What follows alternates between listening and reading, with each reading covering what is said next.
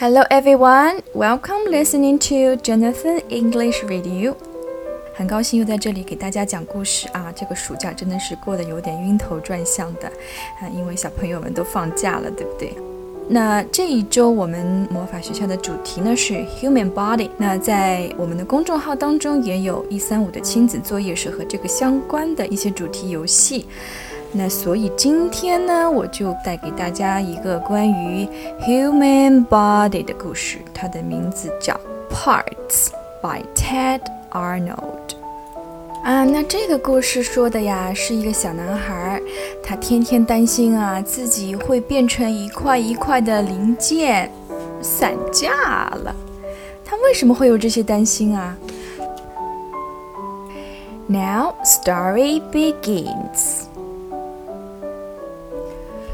I just don't know what's going on or why it has to be.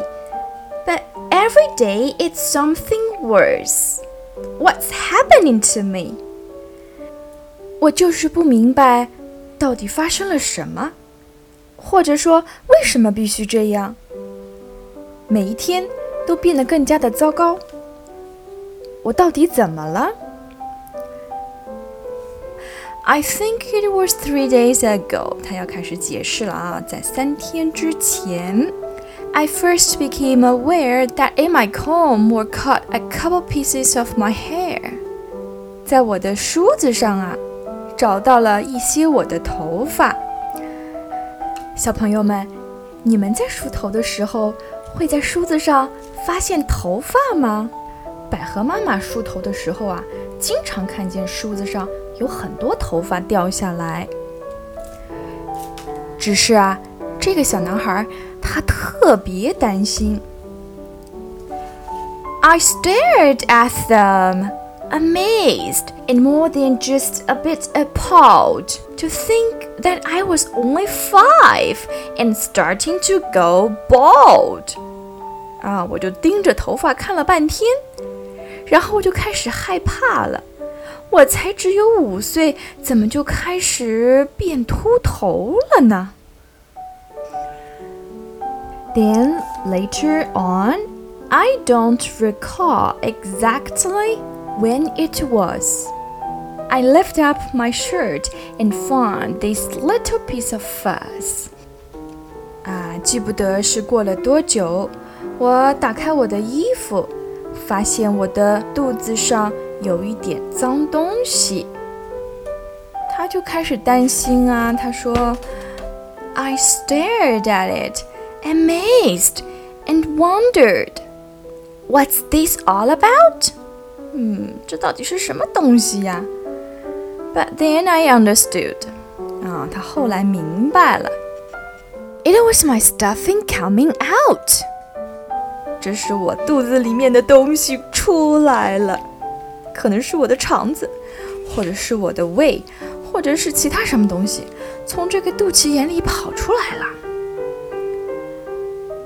Next day, when I was outside playing with the water hose, I saw that little bits of skin were peeling from my toes.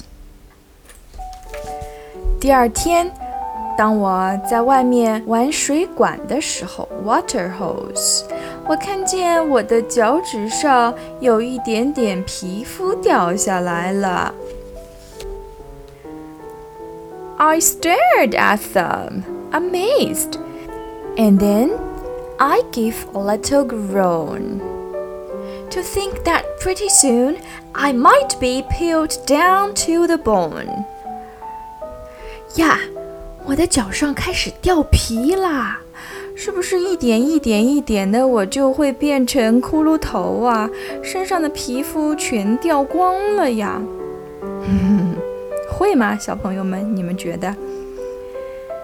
Then yesterday, before my bath, as I took off my clothes, a chunk of something gray and wet fell right out of my nose. 昨天呀。在我洗澡之前，有一大坨又灰又湿的东西从我的鼻孔中掉了出来。 I stared at it, amazed, and thought, I should be feeling pain. Well, wouldn't you if you just lost a little piece of brain? 我盯着他看了很久， 太神奇了！我就在想啊，我是应该感觉到痛吧？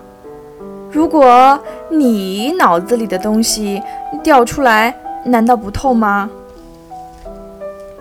So now, today, I'm sitting here enjoying Dr. Seuss, and suddenly I realize a tooth is coming loose.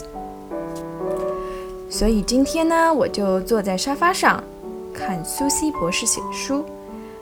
突然，我发现我的一颗牙齿松了。I wiggle it, amazed, dismayed, too horrified to speak. Without my teeth, how can I eat? Already I feel weak. 我就开始啊摇这颗牙，太让我吃惊了，我都不能说话了。如果没有牙齿，我怎么吃饭呀？我已经觉得有点虚弱了。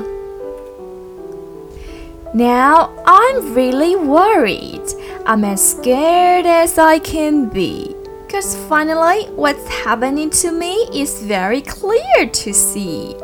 哈哈，现在我真的开始担心了。我的下场是很显而易见的，那就是。the glue that holds our parts together isn't holding me. 那些把我们身体连在一起的胶水都不可能把我连在一起了。And now I'm thinking to myself, what's next in line to go?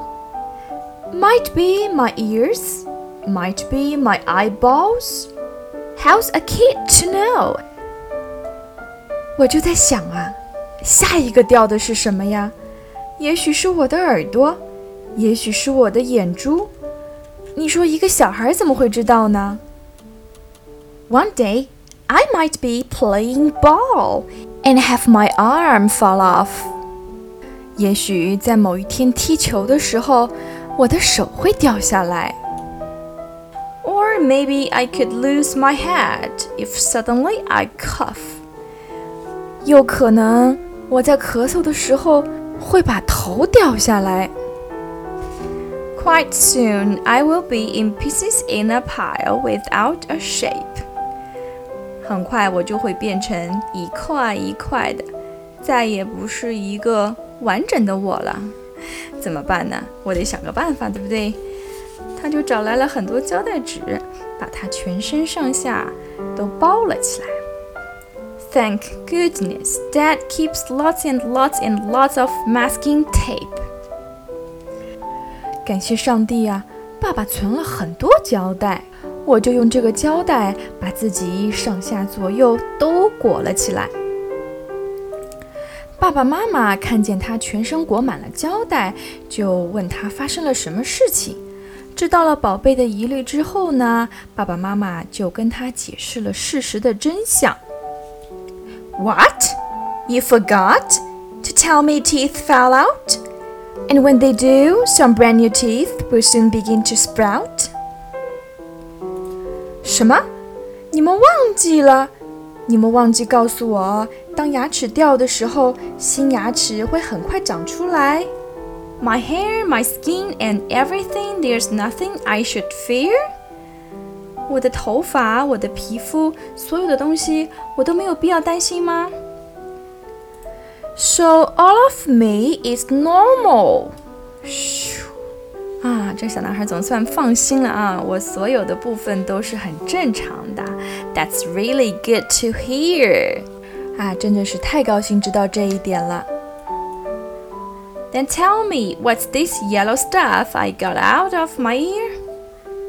The end，在文章的最后啊，小男孩还是有点担心。那这个耳朵挖出来的黄色东西是什么呢？